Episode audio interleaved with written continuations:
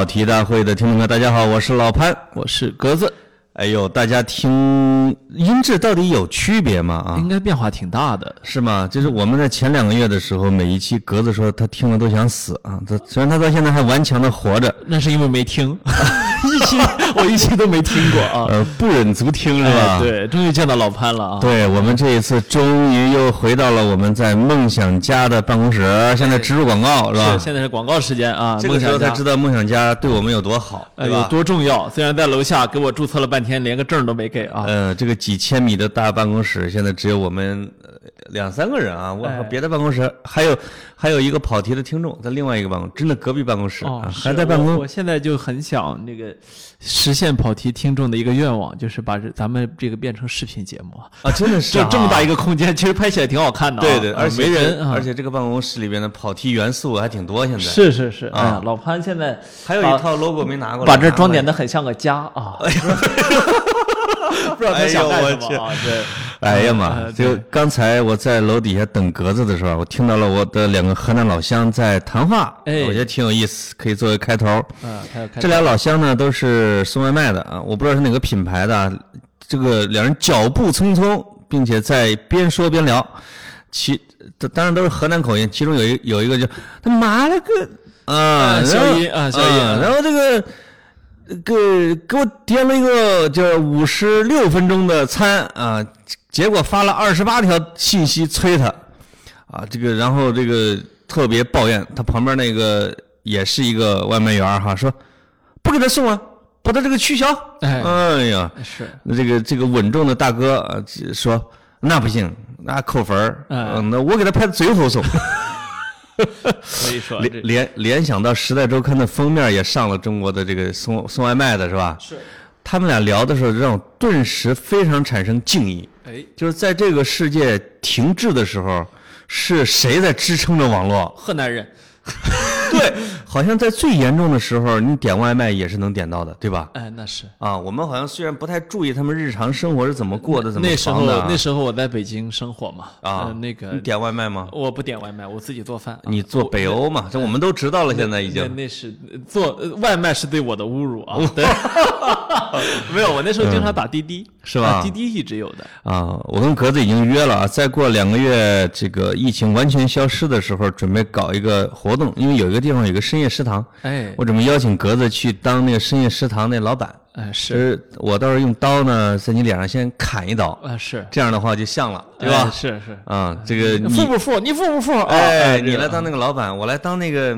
就是那个厨，娘啊，对，不是厨娘那个哥们儿，不是那个，就是打扮的像个女生的那个老是，老老老爷爷是吧？哎对我最喜欢他是，他跟黑社会的那个感情让我真的好感动啊！对，你们都很变态啊。那个到到时候可以招呼一下大家了。海边的深夜食堂啊哎，，对，海边的深夜食堂我跟你说，不要再立 flag，再立我们俩这辈子弄不完了。这个跑题，那个但是我们有一个 flag 一定是会干的，就是我们的 T 恤，继续向大家征集我们的方案啊。啊，而且现在已经收到了十几个图案的方案了啊！你就不会搞商业？你哎呦，一百多个是吗？我我我少数了个零你。这是干嘛呢？这是你说清楚了，就让人知道我们听众规模了啊你。们九零后真是能吹啊！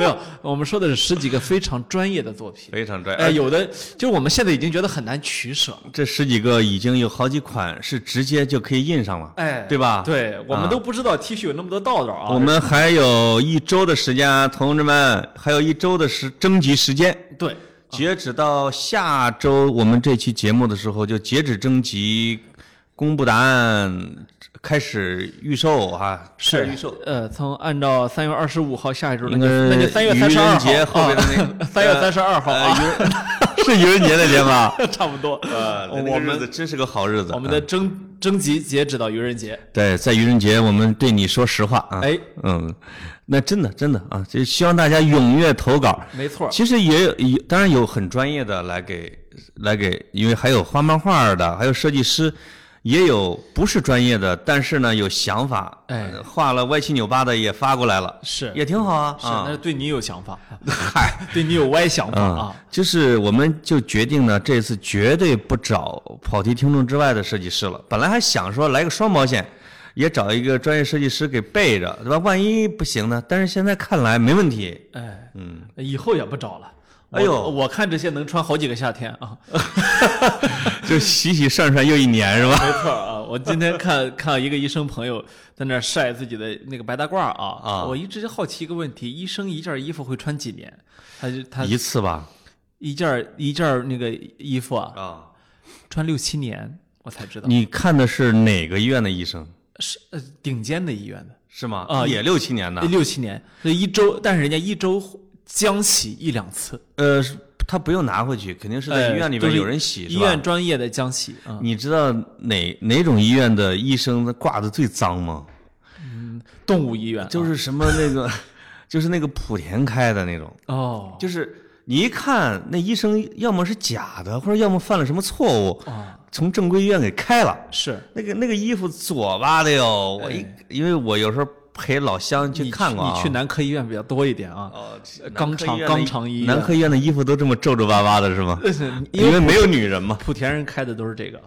呃，不不不不不，他们升级了。生殖医院啊，他们第一次从从生殖，从从肛肠医院，从什么不孕不育医院洗白上岸的第一个是美容，哎呦，就是那个医美，医美啊医美医美啊，这这是莆田人这个走上岸上的最重要的一步，最关键的一步我。我跟你说，我有时候我对这个社会就是困惑的啊！啊。我有一天走大街上，我发现我说北京怎么多了这么多叫医美的地方，你知道吗？就是我有一天啊，我就是打了个车，我是不是集美的孪生姐妹？我无聊，我就在看，我说怎么这么多医美？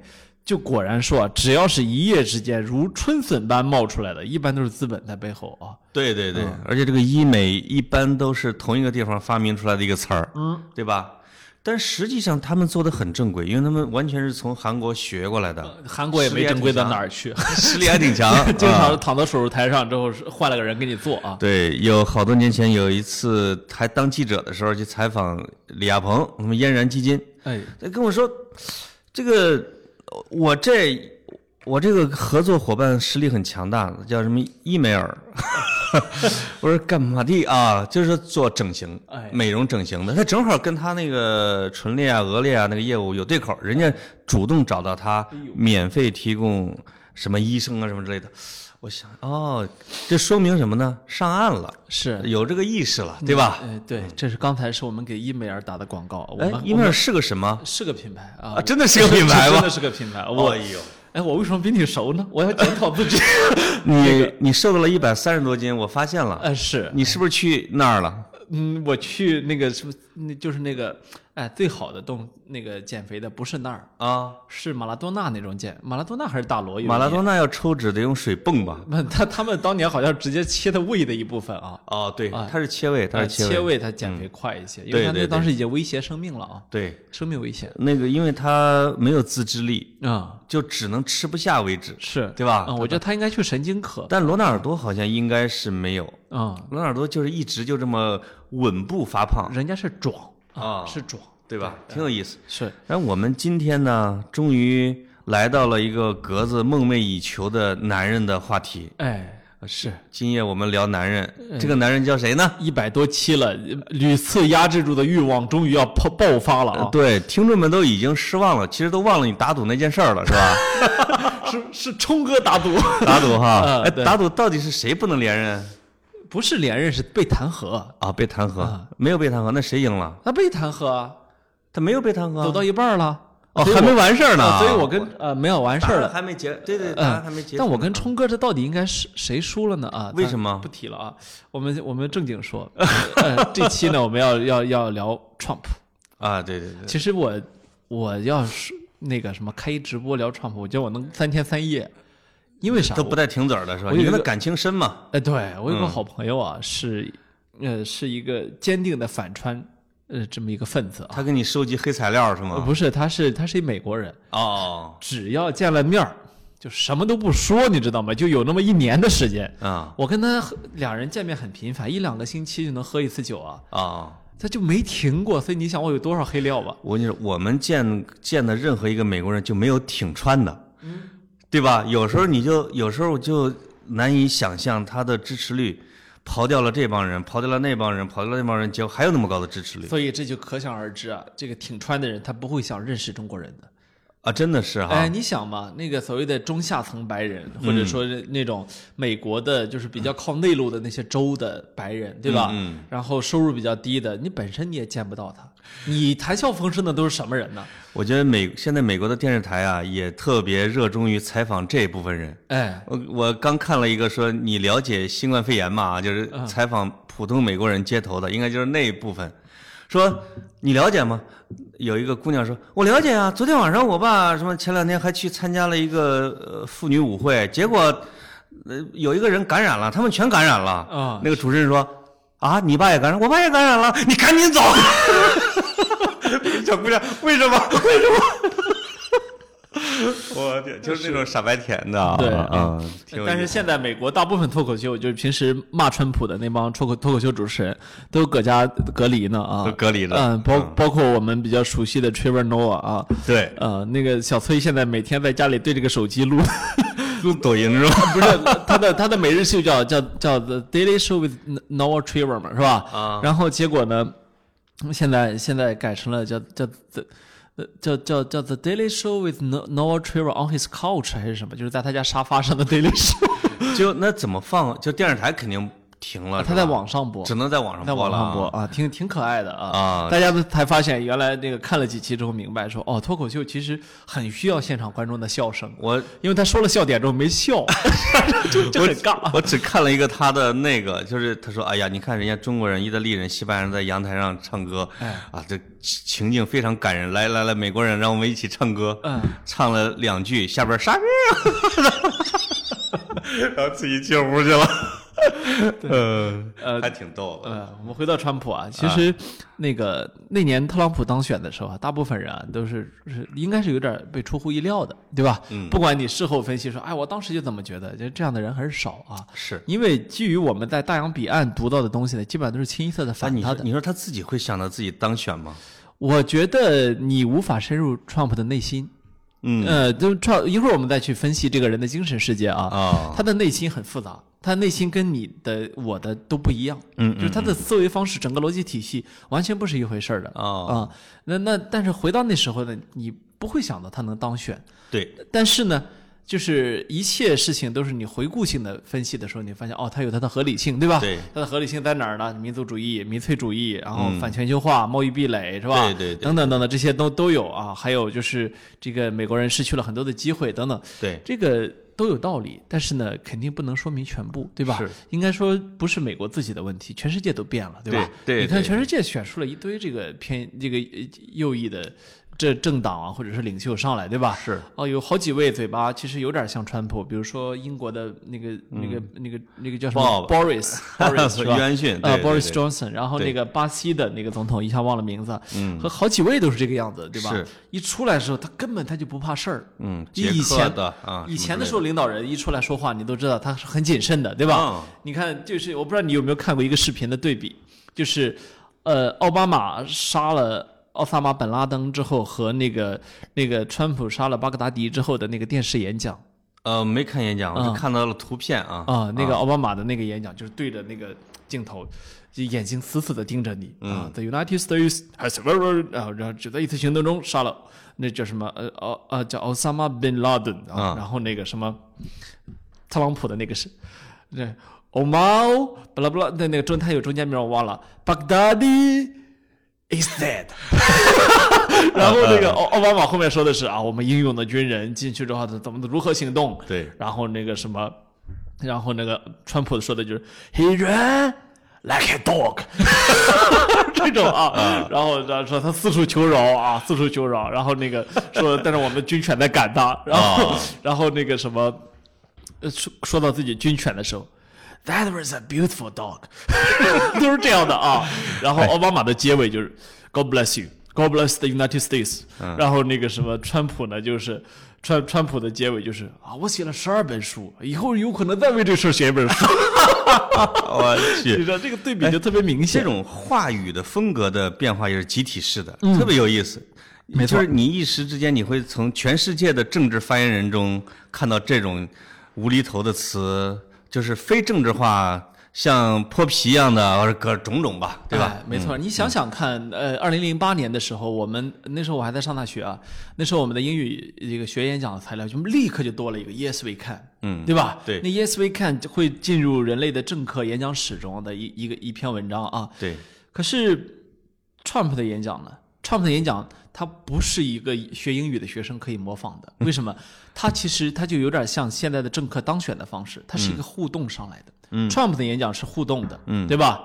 就是就就他他就会说把把墨西哥人赶回家，然后下面啊死，然后那个什么，然后现场有人在那在那反对 Trump，他这儿 take out，然后马上就就那个安保一边把那个人往外拽，一边下面的话在那欢呼，对吧？对对对就整个就变成了一场煽动啊，嗯一场政治人物的，就是就他那时候好像一个利维坦巨人，对吧？嗯在周围所有的安保都是他的他的力量，周围所有的欢呼的民众都是他的声音，对吧？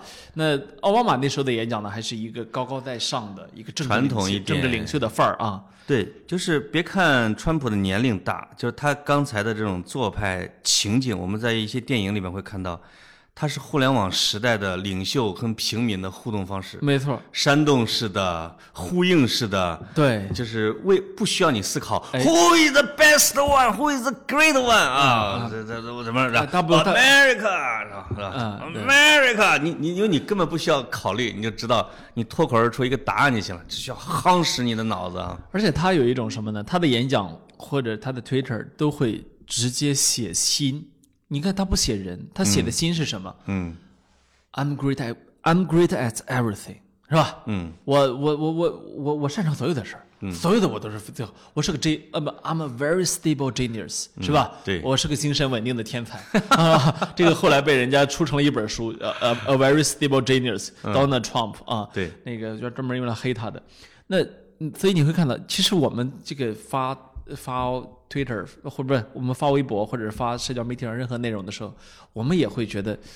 打心眼儿里面觉得，哎呦，我想让你知道小潘潘是个很厉害的人，但我不说，对吧？对还是会很谦虚啊，对很谦虚啊。对但是 Trump 就不会，他直接就这么写出来，而且你知道写出来的结果是什么？效果奇佳，对吧？对，效果奇佳，他居然就一直维持着自己的这样一个支持率，对吧？他自己的稳定的那个盘始终没动是。啊。就那个我刚才说的那个美国的街头演讲，其中还有一个，实际上主持人问他，你觉得这个能控制吗？他说 I don't know, but 就是说川普说了，就是我们的总统说了，他能控制，那他肯定行。啊，就是有些人就是他只需要得到一个肯定的、确定的答案就行了。哎，你哪怕骗他，你别让我思考，哎你告诉我这件事就行了。嗯，你看，就涉及到回到疫情的时候，其实 Trump 从前后他的变化是很大的。一开始的时候，他就说啊，我们跟中国保持很好的关系啊，这事儿是很透明的，我们知道，我们准备好了。然后，呃然后那个什么，呃结果到现在这不是疫情失控了吗？他就开始说中国当时不透明啊，是我们早就派专家去，他们出于自尊不要，是啊，我们给他帮助他不要啊，当你早不告诉我们，你看结果导致我们现在怎么着？然后，然后那个他又开始把这个叫做 Chinese virus，、对吧？对因为大家都知道这个这个在英文里面叫 Corona virus，嗯，他这直直接改成 Chinese，对，他知道这是错的。为什么他知道这是错的？因为他是把自己的演讲稿直接划掉 Corona，、啊改成了 Chinese，是吧？是 CNN 还是华盛顿邮报就发现了这一点。嗯，但是呢，Trump 这个人是这样，他的价值观和你我的不一样。你看，比如说，如果我是这样出了这个球，我肯定会觉得很囧，对吧？下次我躲开这个问题。嗯对，Trump 不是的，我会每天都叫一遍 Chinese virus，、嗯对吧？我每天都叫一遍，我还告诉你了，我就有理了啊为什么有理啊？大家都这么叫啊，对吧？因为他从中国来的嘛，这病毒，我没别的意思啊。对我看到这个有记者问说，你几天前 还在叫他的学术名字，为什么这一次叫中国病毒？然后他就回答：“你是个讨厌的记者啊，你们这个单位就不行哦，你很讨厌啊，我改天封杀你们单位。哦，我我哎，这个回答，你你竟然觉得操这个回答好像感觉挺占理啊颇有？几分姿色啊。哎呦，就是他，就是我觉得他是一个呃，就是天生的心理小天才，就是他知道老百姓的记忆力啊，比鱼的记忆力也也长不了多少。尤其是他那帮支持者，对他那帮支持者就是一帮天天打自己脸，但是不觉得脸疼的人。对我们的社交媒媒体中也很多这样的人、啊。你说知识分子和媒体说把他的黑材料给传起来，说你颠三倒四的，他其实是还隔了两周呢啊隔两周前面大家已经忘了。是你是先说中国是透明的，后来说中国是不透明的，再后来又说中国还是透明的，哎，没问题啊，每一个阶段都是对的，是对吧？对。嗯，根据需要自己随便讲。他他的世界就是一个一个一个可以扭曲现实的世界，对吧？Trump 这个人，他其实也许啊，也许他是有一定的精神问题的，嗯，但是这个，但是要要去要去呃，取决于你如何定义什么叫精神问题。你比如说，如果你觉得呃，就是这是一种策略，那么你可能不觉得是精神问题。对如果你觉得我这才叫正常，你们这些人都不正常，那就我们这些人都有精神问题啊。嗯也许是你我有精神问题，但是觉得他有。但是我要举个例子，嗯，呃，有一个《纽约时报》的记者，《纽约时报》的记者在 Trump 的家里面，包括他的私人飞机上都看到过同一幅画，是法国画家雷阿诺的《阳台上的两姐妹》。嗯阳台上两姐妹，那是收藏于纽约纽约一个画廊的一幅，呃，这真迹收藏在那儿。但 Trump 告诉他，我这幅是真的。你无论怎么纠正他，Trump 都在第二天，Trump 就会像昨天没发生这件事儿一样，告诉你说，我这件是真的嗯，而且特别真诚啊。啊，我这件是真的。他第二天他会忘记昨天的谈话。嗯那么从我们正常人的角度呢来说，第一，他的记忆力不好，对吧？第二呢，他他就是指鹿为马。我们会觉得这是，如果他是真诚的这么觉得的话，因为这不是个原则性的问题，这只是一幅画嘛，对吧？对我们会觉得他其实是有精神问题的。他他这个精神问题有可能是那个，因为呃有两本书很有名，叫《病夫治国上下》，就就讲了各路著名的领导人具备的不停呃就是精神层面、心理层面的这种疾病。他的这个是一种一种领导人所普遍具备的，就是自恋。这个自恋呢是，如果是自知的自恋是策略，就像你刚才说的，其实不自知是精神疾病。哎，而这种轻度的自恋，就如果没有发展到完全疯癫啊，嗯这种轻度的自恋是搞政治的一个好材料，呃，这是绝对好材料。但是呢，Trump 呢已经到了比较严重的地步啊，他确实比较严重。因为什么？人类历史上，你想起那些、呃，就是历史人物、历史中的人物啊，嗯像他这样一天到晚在夸自己的啊，那时候以前也没有 Twitter 啊，一天到晚在夸自己的，你其实很少能想到例子，对吧？你乾隆帝写了四万多首诗，也不是首首都在夸自己啊，对吧？是基本上还是在描绘眼前风物，然后让等着别人夸自己这首诗好，对吧？像 Trump 这样一天到晚就是就是就把 great 用来形容自己的啊，把 genius 用来形容自己的，然后而且碰到什么就说我懂什么。他去那个应该是 CDC 还是一个大学的研究实验室，就就新冠他去进行调研的时候，他就他就说说哎呀，我其实搞政治可惜了，我是搞科学家的天才，搞科学的天才啊。说什么呢？为什么呢？因为我叔叔是科学家啊，他叔叔呢确实是一个科学家嗯啊，但是呢，这完全不代表着他也可以是这块料，对吧？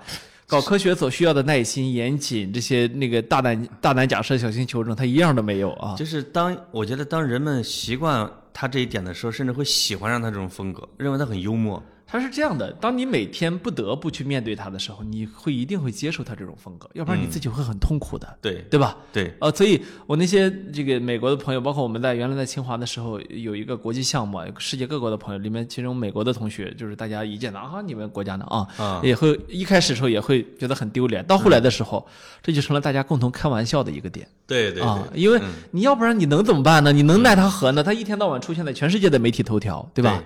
但这里边有一个有一个就其实值得谈的问题，就是说他这么颠三倒四，他这么丢美国人的人啊，他的支持率还是这么高，到底是因为他成绩好，还是说他这种风格在美国人那儿就没什么问题啊？不是，其实他应该是他的基本盘很好，他的基本盘是稳固的，嗯，因为现在的民主党太弱了。现在民主党，你看现在这两位在竞争的民主党的人士是拜登和桑德斯，这不是民主党那一串候选人就跟鸟似的，就自己往下掉。这都是这都什么岁数的人，对吧？这是很可怕。再一个，拜登还还有前面那个退的，就是丑闻太多啊，包括拜登的丑闻也。我跟你说，随着最后 PK 的时候，因为川普的形象已经成了什么？我有再大的丑闻，这就是我，哎，是吧？哎这就是真实的我。对，但是有可能到最后对决的时候，拜登的那种呃一件什么糗事儿又给弄出来了。但是拜登他的形象或者宣传的自己的形象，那可是一个好形象啊，哎，对不对？嗯，所以有可能到最后，呃就是整个的民主党会被川普，我觉得哪怕有这次疫情，还是不是对手啊。对，现在看还是没有对手，但这次疫情呢，确实对川普造成了比较大的一次冲击，因为他上台以来一直津津乐道的啊，比如说他股市一直在涨，嗯，这几年股市确实美美国股市处在一个牛市里面，对，结果两个星期四次熔断之后，已经跌回了他当选之前，嗯啊，二零一六年之前的一个股市的那个原点。是所以还有呢，就是所谓的贸易问题，对吧？他打了跟这么多国家打贸易战，对吧？打到现在呢，跟大家之间互相没有贸易了，几乎啊，因为现在不好贸易了，这个这个肺炎的疫情这么严重，所以他的就是对他来说，现在也处在一个比较焦躁的一个状态里面。对嗯啊、所以他前一阵儿是天天骂美联储，对吧？天天骂嗯美联储，你怎么不降息？你怎么不降息？他为了什么？为了自己，对吧？是他这有点太明显的政客形象了，他的政客形象已经 有点让我觉得就是把自私写在了脸上，对吧？如果没有这种疫情啊，如果是而且比如说，如果下个月如果没有疫情，如果下个月就开始民主党和共和党对决了，他真的是可以横扫。那当然因为他已经把他的成绩，其实在这个时候给煽乎到了极高的一个时候。啊、不过再任总统一般来说胜率都会自然的高一些，嗯因为他首先不用面对惨烈的党内厮杀，对吧？对其次呢，他本身他的媒体曝光率就高很多，对吧？对他有他有又有行政资源可以帮自己拉票啊、助选，所以这个问题倒不大。嗯你要说川普会不会再干四年，这个可能性是非常大的，对吧所以也许我们接下来会去面很长时间的再去面对这个人，对吧？我无所谓，我无所谓。呃，我觉得其实是啥？是世界有所谓。就是以前的时候啊，这个确实是一个我们会想，哎，美国选个啥总统？那是美国内政啊。嗯现在看不是的，他的他的这个伤伤害完全可以伤害到我们。对而且他的伤害会非常大，对吧？你看他一个 Chinese virus，他就会煽动着自己的那帮选民去威胁到我们华裔的安全。对所以现在在美国的华人很华人华侨很多都去排队买枪。是为什么买枪对吧警察建议的。是，嗯，买枪为什么？因为有有人会威胁你的安全的，对吧？你在地铁上都会有人忽然就开始骂着让你滚，对吧？嗯就是忽然，要我说呢，川普对这个世界带来的最大的伤害之一是所谓的价值观伤害。嗯，因为以前的时候，我们知道，就是政客无论他心里内心到底是个啥样，私底下有什么龌龊啊，嗯他表面上还是会去提倡那些普世价值观的，对对吧？川普现在直接把霸凌。呃，号召起来，对吧？我号召你去歧视黑人、歧视女人、歧视那南美人、歧视黄种人，对吧？歧视美国以外的所有人，对吧？然后我号召你去抵制他们。嗯，那么我在我们的国境线以南筑一堵墙，向国境线以北收重税，对吧？向着你在地图上找不到找不到的那些国家的人收税，对吧？骂中国人抢走了你的工作机会，对吧？他赤裸裸的霸凌，就是我们在学校的时候会觉得啊，比如说班里最强的那个那个人，如果他天天在霸凌呢，会把整个班都带的风气不好。对，现在呢，他就是这么一个人。就是当然我还如果从另外一个角度来看啊，对美国肯定是一件坏事，嗯就是其呃看似让美国再次伟大，有可能是让美国再次走向堕落，没错，或者对他的盟友可能是个坏事。说这个吗，这个盟友怎么怎么这么朝云什么朝云朝秦暮楚啊？就是翻手为云，覆手为雨，我怎么摸不清你了？哎，但是对他的一些潜在对手来说，我甚至心里面在想，也许他的潜在对手心里面在暗暗的发笑，因为如果是一个非常清晰的美国的特别好的一个领导人，他会制定非常稳定的长期的战略，来进行跟竞对 PK，对吧？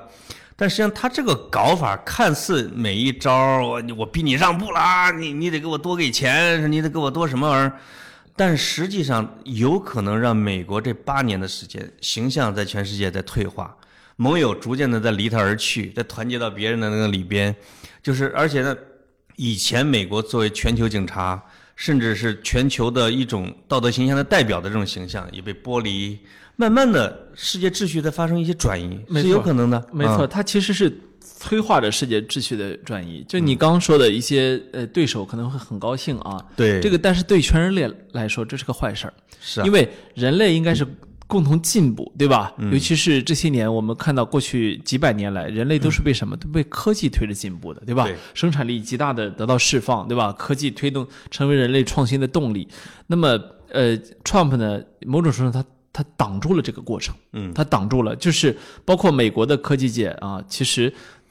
Trump 这个人是对他们是有阻碍作用的。那么现在好，呃，因为美国发展变慢了，或者说呢，美国思路错了，或者说呢，美国呃有着有着八年的四年或者八年的损伤呢，导致他后面几十年可能会用很大的力气来调整，对吧？对。那么对于其他国家来说，可能是一个赶上的好机会。嗯。但是呢，对于人类这个水涨船高的水来说，这是个坏事儿，对吧？对水位会很低。从全球化角度来讲呢，其实本来在川普之前是开始有了这种民族主义的苗苗苗头对吧？嗯比如有少数国家他会秀肌肉啊，他会这样那样的，就是，嗯、但是呢，主流其实还不是的，其实还是全球化这个商业主导、互助、联合国还是有一些作用。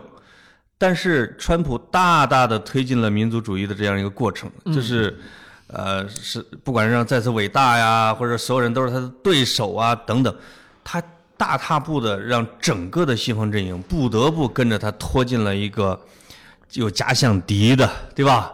然后呢，又霸凌气质的，这个同时又不互助的。你你从这一次疫情会看出来，很大很多的国家，首首先就是要考虑自己，就是这个面子都不要了，有时候啊。那没法要啊啊这没法要。你美国首先把从欧洲来的航班全部挡住了，对吧？对这这个除了英国的之外，所以你会看到，他根本他也不用跟你商议，对吧？你过去以为他是朋友，他不是的，对，他会明确的告诉你，我不是啊，而且呢，我很自私。是那么以后你在跟他合作的时候，你会考虑这个问题了，对吧？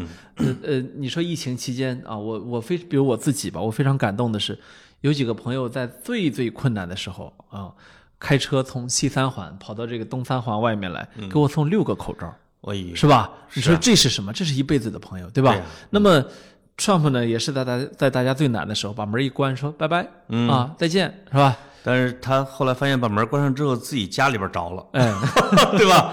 然后这这就尴尬了，对吧？哎实际上一下就觉得，哎呦，他其实是虚弱的。实际上也有一些专业人士指出一个什么问题啊，嗯就是呃，美国因为有全世界最强大的 CDC，、也嗯有最顶尖的科学家，对吧？也有最强大的医疗系统，这都没得讲。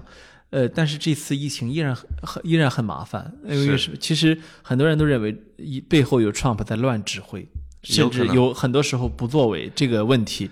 你比如说这两天特朗普开始指急了嘛，嗯，在推特上直接说，我要用哪个药，要用哪个药，直直接指挥 FDA 用哪个药啊。但是其实，呃，对循证医学来说呢，大型临床实验是必须的。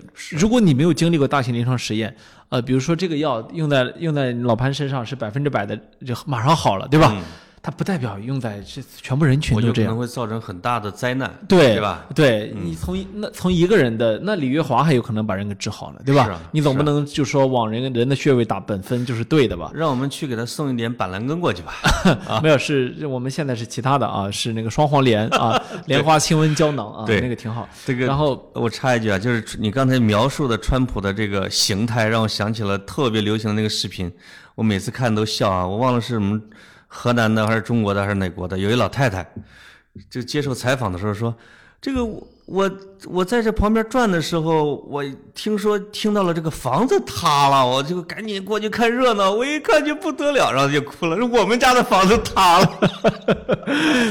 我靠，这这个世界就处在这样的一个啊，就看别人的热闹的时候，突然发现自己也保不住了。这就是疫情之下，每个人都得限行嘛，对吧？你知道我今天还看了一个采访，嗯，就是川普每次关于新冠疫情的演讲的时候，边上都站了一个瘦瘦干干的老头儿，嗯，是他美国的疾控的很很高级别的一个官员啊。啊，老头儿接受媒体采访，人家问他说：“你同意川普川普的看法吗？”他说：“嗯，他经常讲的跟我说建议的不一样。”然后然后说：“但是嗯，但是我能说什么呢？对吧？”然后又说说嗯，当然了，他在实质性问题上还是听了我的。啊，然后呃记者继续追问的时候，把这哥们儿逼急了，说：“我能咋办？我总不能上去一把推开他，不让他对对着话筒了吧？” 是，我是看了一个《纽约时报》的一个报道，是什么说现在美国的官员们和高官高级官员怎么跟川普打交道？嗯，就是他们现在每次跟川普开会的时候，就是说，川普同志，感谢你这么快速反应、敏锐指挥，让疫情控制的这么好。下面你说这个问题怎么解决？嗯，就是所有人都要先夸他一句，哎，对吧？对让他美一下，他再开始给你正经讨论事儿，哎要不然不配合。是就最后就这帮人就像哄孩子一样来哄着自己的总统。没错儿，嗯啊，还有一种对那个给川普汇汇报的方式啊，就是这个，呃，你得把是，你得把那个建言弄轻点儿，因为它一定会更重的。就是啊对美国的官员在于关于怎么向川普汇报这个问题上，因为他们的媒体经常老爆出来啊。对，还有一点儿是为什么能爆出来有些事儿，川普他老开除人，啊，所以好多他以他边上用的很亲信的人吧，就出来对媒体抖搂事儿。为什么我失去权利了？啊，我不在你的这个圈子里了，我还我我再不拿这个挣点钱，我干嘛呢？对吧？所以他好多事儿都被抖搂出来了。啊是啊，尤其他最早的那个叫什么什么国把史蒂夫班农，叫班农啊，班农。农是一个，还有一个戴眼镜儿鹰派的啊，嗯，对，波尔顿啊，博尔顿啊，波尔顿，嗯。那个是知道他黑料最多的，我觉得是那哥们儿，啊那哥们儿正是在出书啊，对，他的他他出来肯定是猛料，是他的国家安全顾问啊，嗯。啊，那这这这两年呢，我买了好几本关于关于川川普的书啊，都是啊很很及时的，包括写那个水门事件的那个记者写的啊，哦，呃，叫叫 Fire and Fire and 什么来着？我一下给忘了。嗯，就是看来看去大差不差，就那么多事儿。就是我有点对川普不感兴趣了。为什么呢？哦因为他做出来的那些事儿吧，你大概能够就是了解到他到了一个什么程度了。就他能到的程度是挺击穿人的认知的一个程度。嗯就是也许呃，我知道国内有很多很多的这个。呃，尤其是我，我这儿不是年龄炮，年龄炮啊，哦，你是你没事儿，尤其是挺多我我挺得住，你尤其是挺多上了年龄的这个啊，我所谓的挺得住，评论员或者分析师，或者呃我是评论员，呃，对。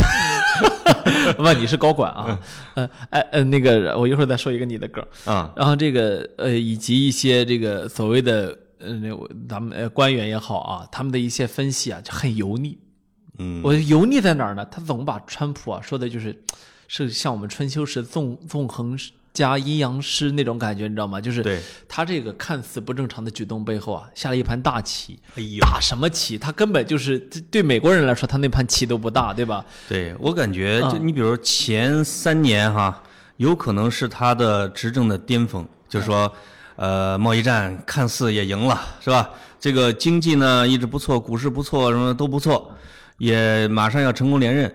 但是我觉得对这场大的疫情的指挥方式，或或者整个的统筹方式，会从有可能是一个标志，会让他的第二个任期做的啊，就是他其实能做的手段已经都差不多了，因为他就是这样一个人，就是他不管不顾，他有他的优点，比如说他想达到目的，他就会不要任何底线的去达到。哎，他有可能会把美国的经济给拔上来，或者把美国的这个工业会回归一部分，等等等等，啊，或者石油工业你赶紧给我都回来，给弄回来了。呃，当时，但是当这个大滑坡开始之后，有可能他的以前的招数也不灵了，但是呢，他的缺点会暴露的越来越多。是，呃，包括川普他，呃就是你说的这个我，我我我我认可啊，嗯呃，但是呢，有可能美国这个国家它底子还是太强了，嗯，就是有很多的时候修复金造是吧？修复缺点啊不需要一个好的总统，嗯，是美国的那些企业确实太牛了，对吧？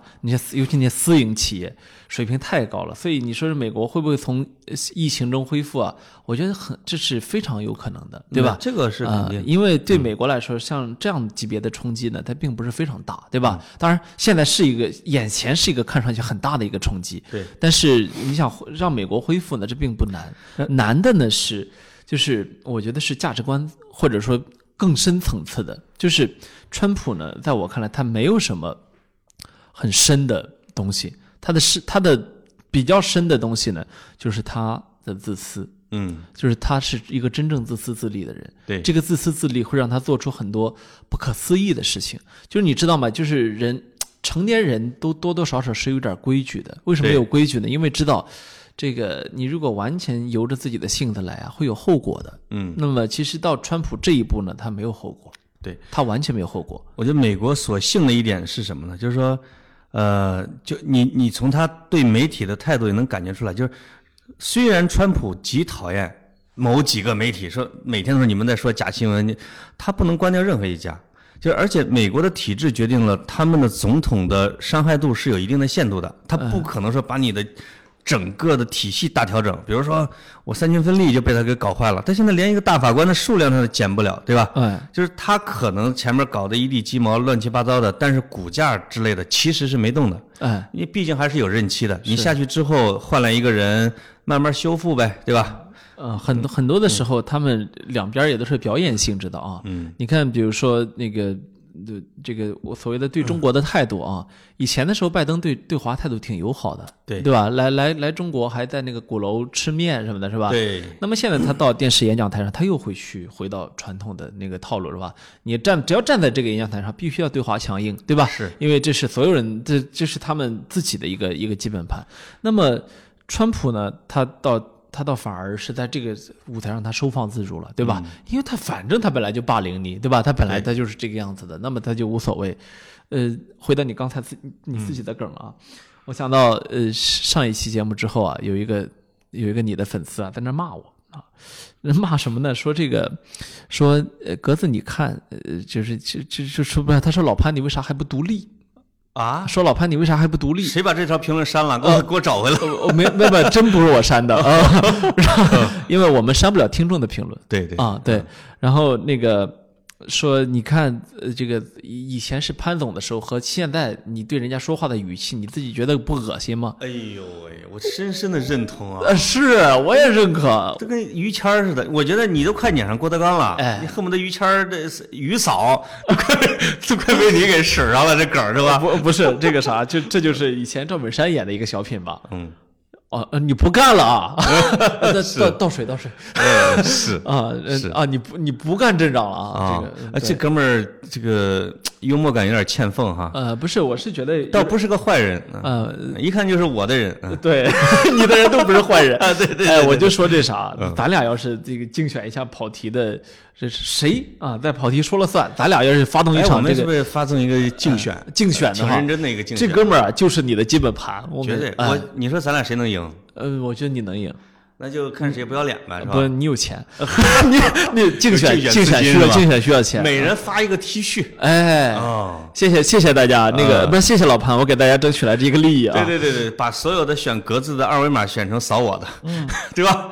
对，这些花点钱都能解决的事儿啊。是，刚才说，呃再说回川普啊，我觉得川普其实还有一个坏的示范作用是什么？就是我们知道基因突变，其实人也是，或者这个人的底线也是。文化基因本来美国的总统是一，比如一文一武，是吧？一好一坏，啊，有一红脸儿一白脸儿。要按说这个呃小布什是吧？克林顿、奥巴马，就你看硬软硬，就是他会让那个二杆子捞美国的利益，他会让一个文质彬彬的总统来展示美国的价值。哎，要按说奥巴马后边是来一个硬的没什么问题，是吧？奥巴马其实是温了八年嘛，哎，但是没想到基因突变了，就是他本身你做个小布什就可以了，川普完全失控了，呃，小布什只是看上去智商不高，对吧？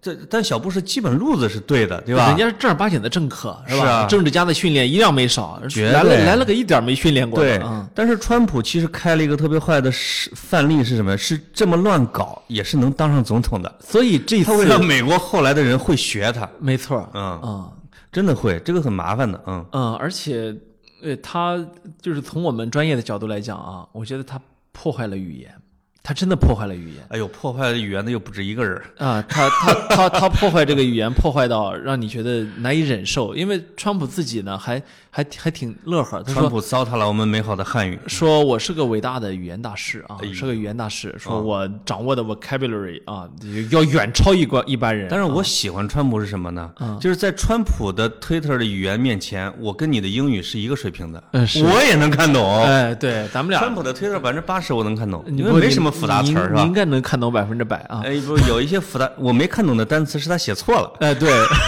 他能写错一些啊。对对对对把把那个苹果的 CEO Tim Cook 叫 Tim Apple 啊他，是为了证明自己是亲手写的微博是吧？对没有助理。他经常写错。他说我是个非我是个语言大师，我掌握的 vocabulary 比一般人都要多啊，嗯我会我能说出来的比一般人都要复杂。对可是，一转身他说的还是那些。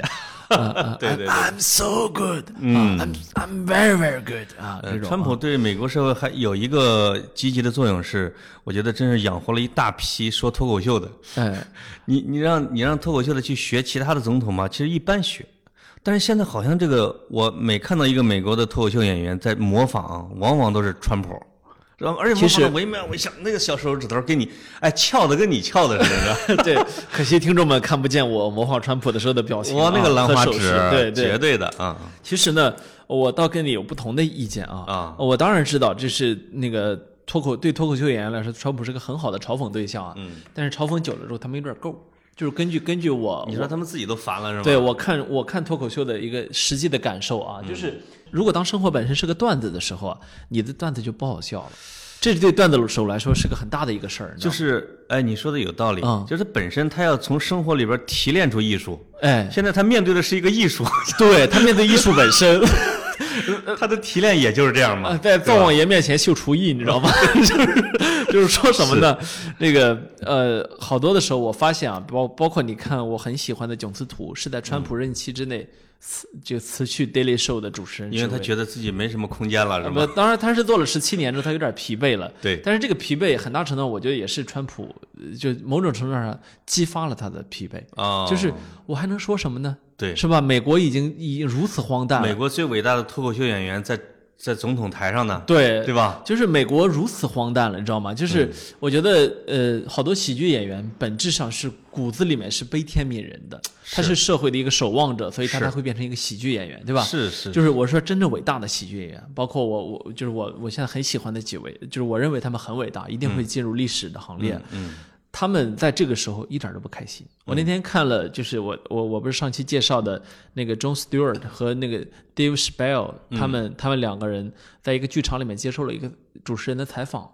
他们俩共同的感觉就是，当说到 Trump 的是非常非常严肃的，哦，他们一点儿都在这时候不苟言笑，他们觉得没什么好没什么好笑的，沉痛哈，对，很沉我觉得这是个。悲剧，这不对应该是个喜剧，这把整个美国给给给给毁毁了，毁了很大一部分。是啊，就是。过去可能在台上大家说的还都是比较真善美的东西，对现在呢是在台上也已经释放了心中的恶魔，对吧？心中有恶魔一点都不可怕，对吧？嗯。你看你我心中没有龌龊的想法吗？有的，但是我们还是要叫什么 behave yourself，对吧？对然后我们这个说话的时候也不能说脏话，对吧？对也不能够去去去去呃故意的去欺凌某一个群体，对吧？你永远都不会听到我们俩去说某一个群体啊不行，某一个群体垃圾，是吧？嗯然后看到呃穿某种服饰的我们就歧视，永远都不会从我们这儿来的。对那如果有一天我们俩变成这样呢？嗯，那对不起，其实跑题整个性质就变了，啊对吧？啊我们会去，我们会去成为某种程度上的煽动者可不吗？嗯，那个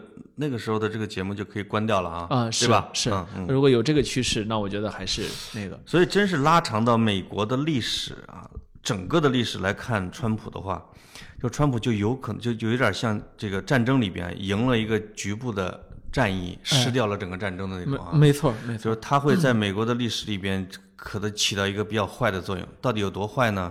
就是还没法评估。只有历史会告诉我们。对对对，因为呃，就凭美国现在的实力的话呢，他手里有了美国的实力，他无论做什么坏事儿都能够放大，对无无限放大，他能做成功的。嗯，没有美国想去霸凌这个世界上任何一个国家都能霸凌成功的，是对吧？实力摆在那里。就是他对美国的体系的有一个破坏是什么呢？就是说他现在正在甩开美国的制约体系，哎，就是他挟的是民意。没错在，很多的历史上，有一些独裁者，就是当你对我的权利形成制约的时候，我要先底层之力来对付你。嗯川普虽然在一个体系比较健全的社会里边，但他是这么做的，嗯，对吧？只能庆幸说这哥们儿还有人勒着嚼子，但是他对美国肯定是有伤害。比如说，他对整个的大众你看这对事情的判断力会形成非常大的那是伤害，对吧？嗯啊，其实，嗯，但当我们去说川普的时候，很多的时候啊，好多话呀，大家都知道，嗯，对吧？我们能说出什么新意来呢？是啊，我我们我们说出来的只不过是很多人心中的话，对但如果我们能够说点这个大家的能跟大家共鸣一下，我觉得这也是个好事儿。因为很多的时候，我现在发现一个问题啊，就是有许多的时候一些基本的东西得重新强调，因为你不强调的时候，就是信这个价值观的人，嗯他甚至会以为自己成为孤立的。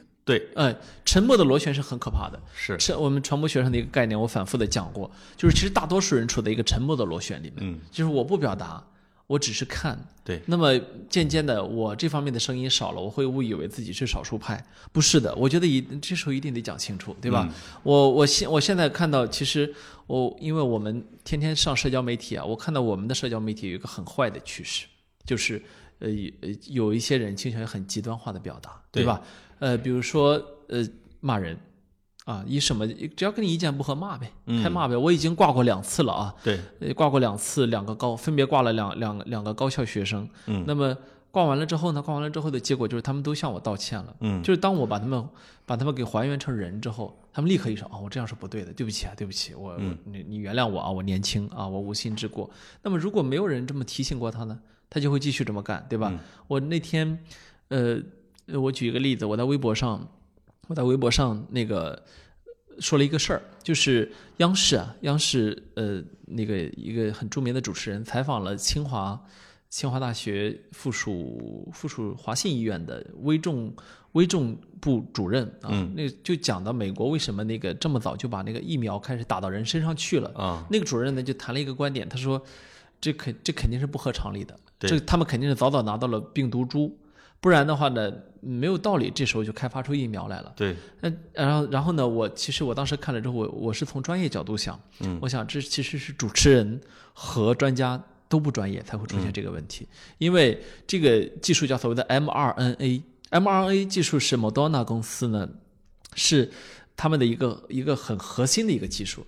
这个公司是我为什么知道它呢？它是二零一八年生物医药界 IPO 第一股，啊，就是有史以来生物医药界 IPO 的最大最最高市值，二零二零一八年。嗯，那么，所以我我我就我就比较清楚这个这个企业。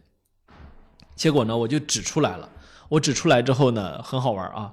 这个呃，微博的来去之间，就是他们 CEO 啊，对转转了一下我这条微博，嗯，加了个狗头，加了个狗头之后说，就你懂，就你知道多 啊，人家是在开玩笑嘛，对吧？对对其实他是想转出这个信息来，对对因为什么呢？我在我在指指责的是央视，对所以呢，他还不能直接表态，对吧？对所以他加了个狗头说，就你懂，就你知道多。对，结果来去的那个下面一串骂我的。就说：“哎呦，这人这么厉害，怎么没去中科院啊？又又现在，因为我的认证是媒体人嘛，又现在的媒体人，我看适合当院士啊。都是这样的，就是你你能理解那种感受吗？就是我提供的不是科学方面的论证，我没有在拿方程式，也没有说论文，也没有，我只是告诉你，这其实是一个媒体上很简单可以查到的信息，对吧？这是一项很成熟的技术，对只仅此而已。结果呢，这个不断发酵。”这个就是被败坏的语言啊，这就是被人败坏了的语言的后果。哎因为只会这么说话，对那不会别的表达方式了，对吧？对，啊结果是 you are bad, I'm good, you are bad，对吧？就这种，嗯，过两天呢，呃，有一个谣言啊，嗯就是被一个被一个有一个谣言呢，是从外网上传过来的，被一个人呢放到微博上说说，哎，Twitter 其实不是 Twitter，是 Facebook，呃，Twitter 上说啊，这这这这个这个女的其实是个演员啊，这个演员是什么呢？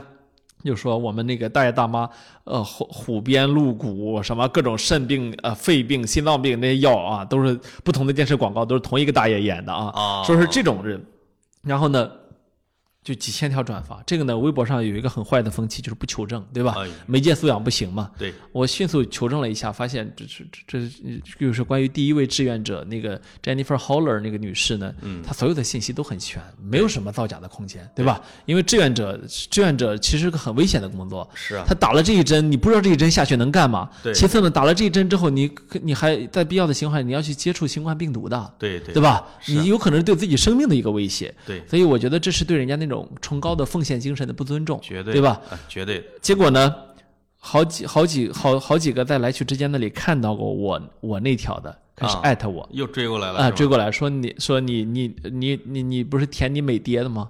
过来看看啊，来来了这个。我去，然后还有呢，还还有一个人让我觉得说的更恶毒，说呃最怕你这种从农村出来的人掌握了话语权。哎呦我去，哎呦，我、我去我嗯看完这个之后啊，我其实啊我没有生气，嗯，因为呃如果要生气的话，我觉得人就像我们这样的人就没法上社交网络了啊，啊是啊那就没头了。对呀，但是呢，我当时觉得特别的悲凉。嗯，如果他霸凌的不是我呢，对呀，是吧？那其他的，比如说你刚才说到的我们的外卖小哥，是吧？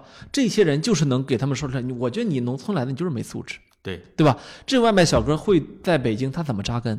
是啊，他本来他就孤苦伶仃的在北京一个人闯荡，对吧？对你这样的语言霸凌会让他很长时间受到心理伤害的。绝对的。他晚上他自个自己很孤单，他会反复的品味你这句话，对吧？是你你这个让我想起来那个例子，因为我闺女喜欢一个美国歌手叫 Taylor，啊，Taylor Swift 最近啊最火的不是就是侃爷跟 Taylor 吗？对侃爷其实偷偷篡改了视频，说 Taylor 答应了他那个脏话歌里边骂什么 Taylor，但实际上那是假的。，Beach 什么的啊，对，其实他一开始他造假的视频出来的时候，Taylor 被全世界，比如上千万人，这个就骂蛇，嗯，结果让 Taylor 自闭了一整年，是什么都活儿也不干，演出也不演出，也不出唱片，慢慢的才恢复过来。没错，这一个人会被这个群体的语言暴力，真的会摧残的很差的一个程度。是，嗯，所以所以你说这样看到看到这样的话，你看我我我会动心吧？我觉得叫什么？我会动嗯，啊，我会动心，我会我会去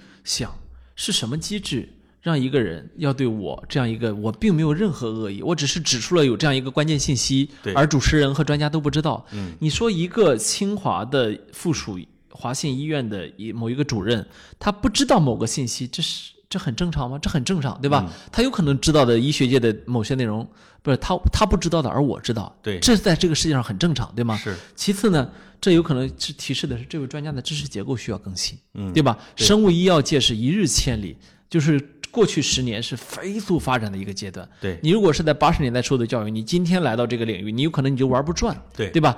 那么我恰好是这个科技新闻的一个爱好者，哎，是吧？所以而且我格外关注这个领域，所以我我看的很多。那么我我我凭什么他就得知道，我就得不知道？嗯，我就不能知道他不知道的，对吧？那么就因为我指出了这一点，需要被一个陌生人说，最怕你这种从农村来的掌握话语权，很可怕。对，我觉得这个事情告诉我们呢是这样的，就是你感到悲凉的同时，你应该更有干劲儿。嗯，就是对吧？你面对就是说，或者说这种叫什么啊？就是叫愚昧的大多数，或者说这样的思维简单的回帖评论者的时候，你应该觉得天哪！我普及常识这个任务任重道远。我是作为一个媒体人，我还得干那些基础的活儿啊，对吧？啊，这个因为呃首先不能被这帮人伤着，是第二呢，能挽救一个是一个，哎呃，这种肯定是要做的。没错啊。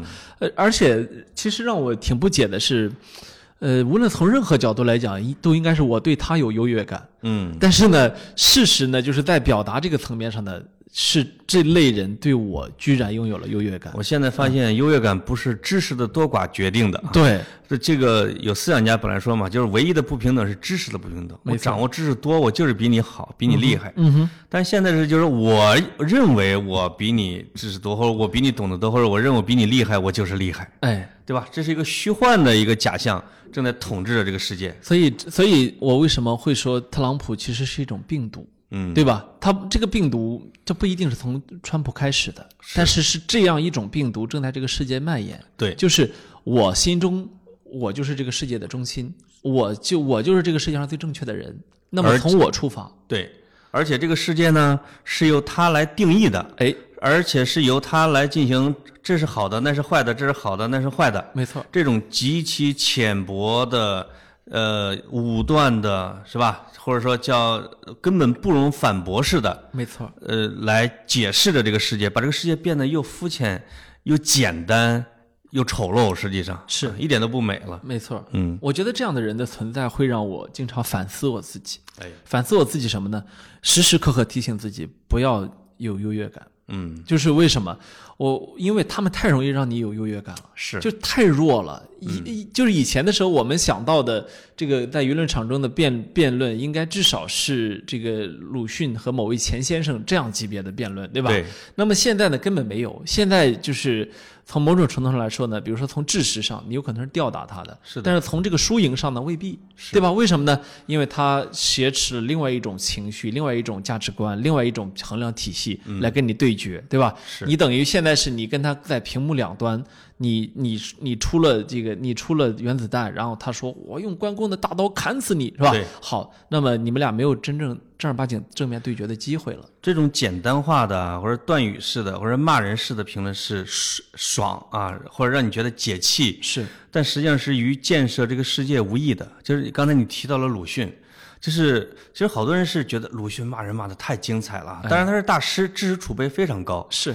但是其实也有学者提出了观点，就是在同样是在对一件事情进行评论的时候，嗯比如说鲁迅会用两句话说这就是一那劣根性，哎，但胡适会用一篇文章特别平实的，没什么华丽辞藻的去论证它为什么是一种坏的东西。嗯哼，就是你到底会选择哪一种，对吧？我们欣赏那个，比如鲁迅的文采的同时，你其实也要认同胡适那种严谨的逻辑结构，对吧？或者现在现在的问题呢是，如呃，如果我们还有那么幸运的话，我们还能二选一。现在的问题呢是，这这二位的这二位都没了，都没了，我们有的，我们拥有的是，我们拥有的是这样的一群一个现实，对吧？所以我有时候，我我这里说句政治不那么正确的话，我我有时候觉得话语权的平等是这个世界上很大的一个不平等。嗯，就是网络是一个去中心化的，呃、是的，去中心化的这样一个网状结构，它赋予了每个人近乎呃类似的一个话语权，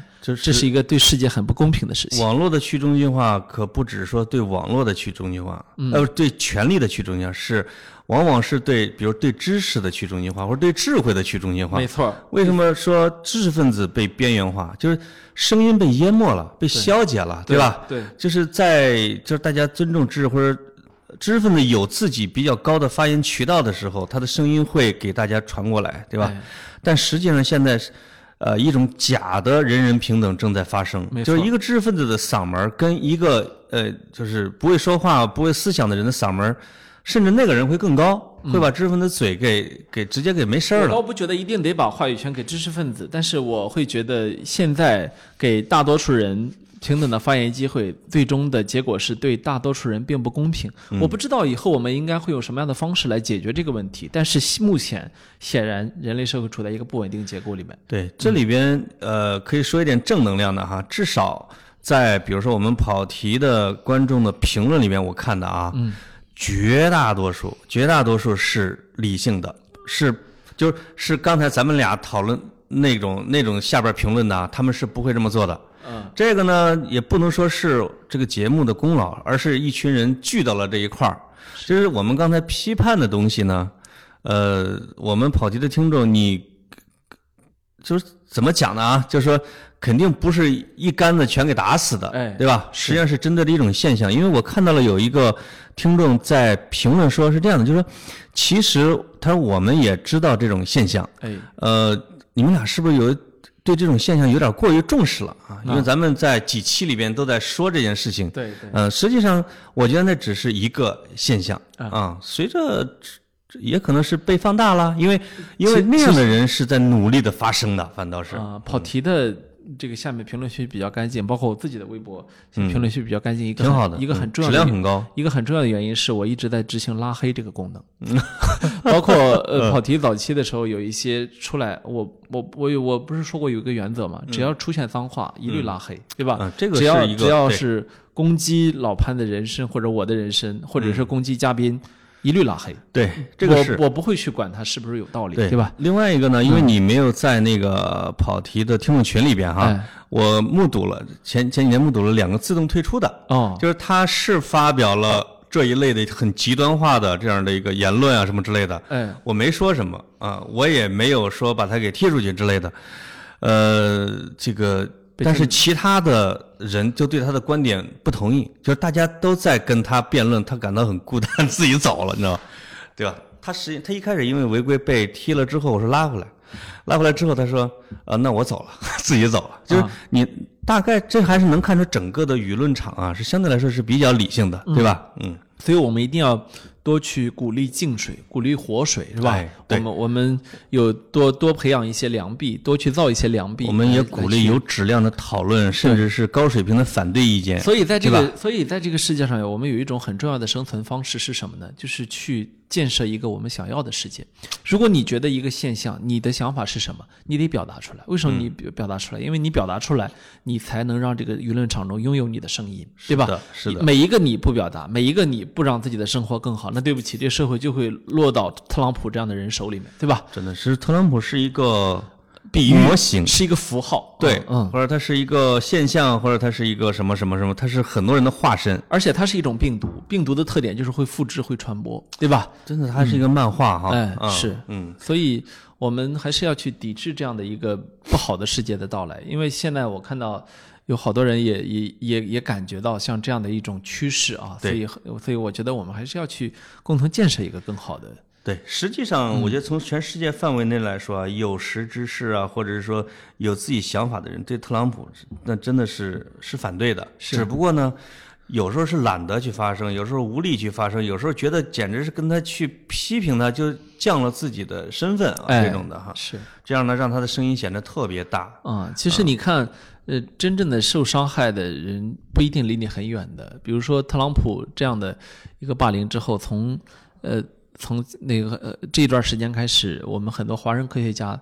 包括很多的留学生在美国的生存是挺困难的，对吧？呃呃，包括有几位华人科学家的实验室都被关掉了，对相应的大学辞退了，对吧？你会看到这在这样的时候，呃，其实是没有没有人可以帮助他的，对吧？但是好在呢，他背后有一个强大的祖国，对吧？他可他可以，比如说，呃，我看到有的华人科学家回到汕头大学，不是回到暨南大学啊，那个去建自己的实验室。国内呢，现在有充足的呃顶尖的设备，有顶尖的这个基础设施，可以去容纳这部分科学家。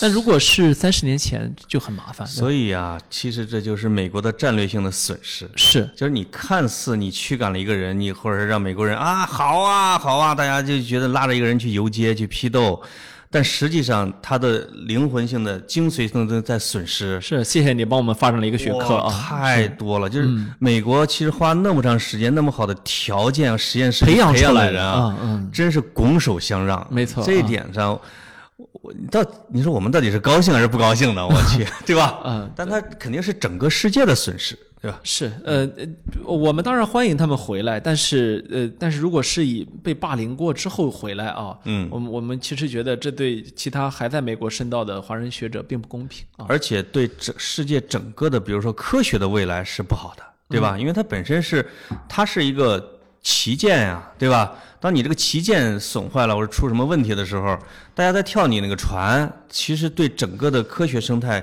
肯定是有很大的损伤的。其实我我倒不觉得说，呃，非得美国发展起来，科学才能发展起来啊。他回中国发展，呃，中国也是代表着世界的先进水平啊。那但是呢，如果他去，他是根据你的原来的宗主国，你原来你的肤色，嗯，来去对科学家群体进行了这样的划分，这其实会让科学本身变味儿。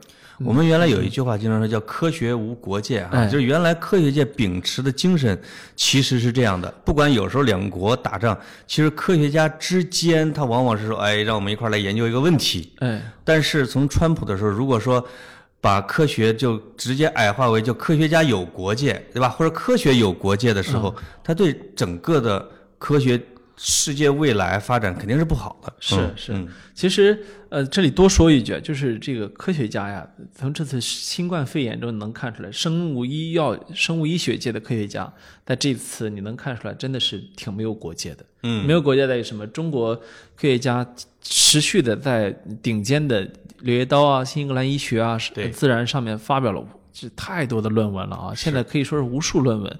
那么其他国家的也是，所以我这几天看。呃，《柳叶刀》杂志的主编，我上次也说过，Houghton 反复在骂英国政府啊，说你如果你应该看看中国科学家的论文，对吧？是。好，这时候我我觉得这种感觉挺好，就是以呃，当世界面临一个共同的危机的时候，你会看到世界还是有它成一体的这样一个契机啊。这一点也是我比较欣慰的嗯。啊，就是当美国开始关门的时候啊，中国没有说傻到跟着我也关，哎实际上把门我们更开得比打打得较大的打得更开了啊，嗯就是就是我觉得这一点上是一个新的国家的胸怀，啊，对吧？或者说是一个我觉得科学家的共识，这一点还挺好的。有时候我想想，我这我们这代人啊，呃，其实受的教育还挺好的。嗯，呃，从差不多呃我比较晚啊，我们从初中开始学英语啊，学英语，然后这个哦，我比你啊，我也初中哈啊，哈，对，我们都吃嗨，我以为我小学呢，嗯，对，后来发现我们村没有，对我们也是没有。从初中开始学英语，那么后来能看到看懂好多的东西，对吧？然后我们我我的一些同学现在也拿拿到了国外的博士学位，然后也有在已经在在清华任教的，在在很多顶尖大学任教的啊。你会看到他们的。呃，他们我我就问他们，哎，你们学术成果给我看看，一拿出来一串英文论文啊，哎呀，然后就就跟这个跟这个世界之间互动很频繁。对，那么其实我觉得这是我们这是我们一个非常好的机会，就是一代人成长起来了，而且是培养了一代精英，一代一代这个完整教育的人，是吧？是的。这个时候国家打开大门，其实对于国家的发展，对于中国在世界上的形象，甚至对于这个世界的发展都是有好处的，对吧？应该开的更大一点。嗯，其实不仅对世界有好处，其实对中国也有。反过来会对你自己有好处的，对吧？因为你的胸怀或者你的这个胳膊张得越大，其实别人来的又更多嘛，对吧？没错。以后可能就不仅仅说是中国科学家回来了，对吧？有可能会对世界的科学家产生吸引力，这个就厉害了。那当然，那当然。所以我们有时候去参加一些国际会议的时候，你会看到，呃，很多的国家，很多国家就是一一些我们不能说名字，说名字就有点霸凌的嫌疑。嗯。一些你可能觉得发展的特别差的国家。他的很多人开口的时候，你发现他他可以跟你表达的很清楚，对。啊，他的无论他的他用英语还是用他本国的语言，很多的时候是英语啊，是的，他表达的非常好。你会这时候你会应该有一种危机感，嗯，是吧？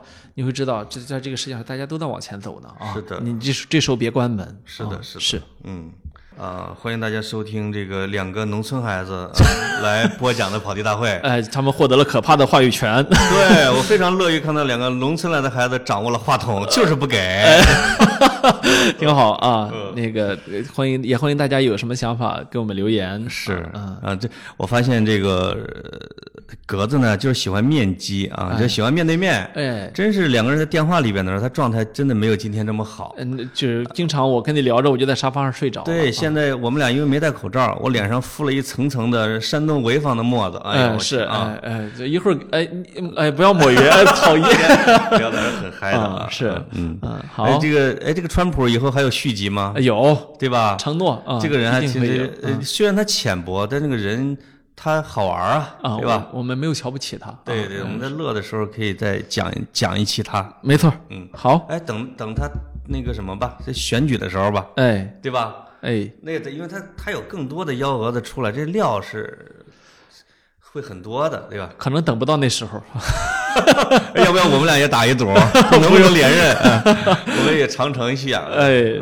哎，我真的是想在五月份的时候，哎，这我就不跟大家讲了哈。我们说过是要去什么长城野个餐什么之类的啊。是，嗯啊，我们期待疫情过去，也可以跟大家面基。好，这个到下周我们将这正式。呃，这叫什么啊？或者发起我们 T 恤的开始要预定了，就啊。那你们啊，嗯啊，我们 对，我们是知道我们，哎，没有你，哎哎，好，好，就聊到到这里，拜拜。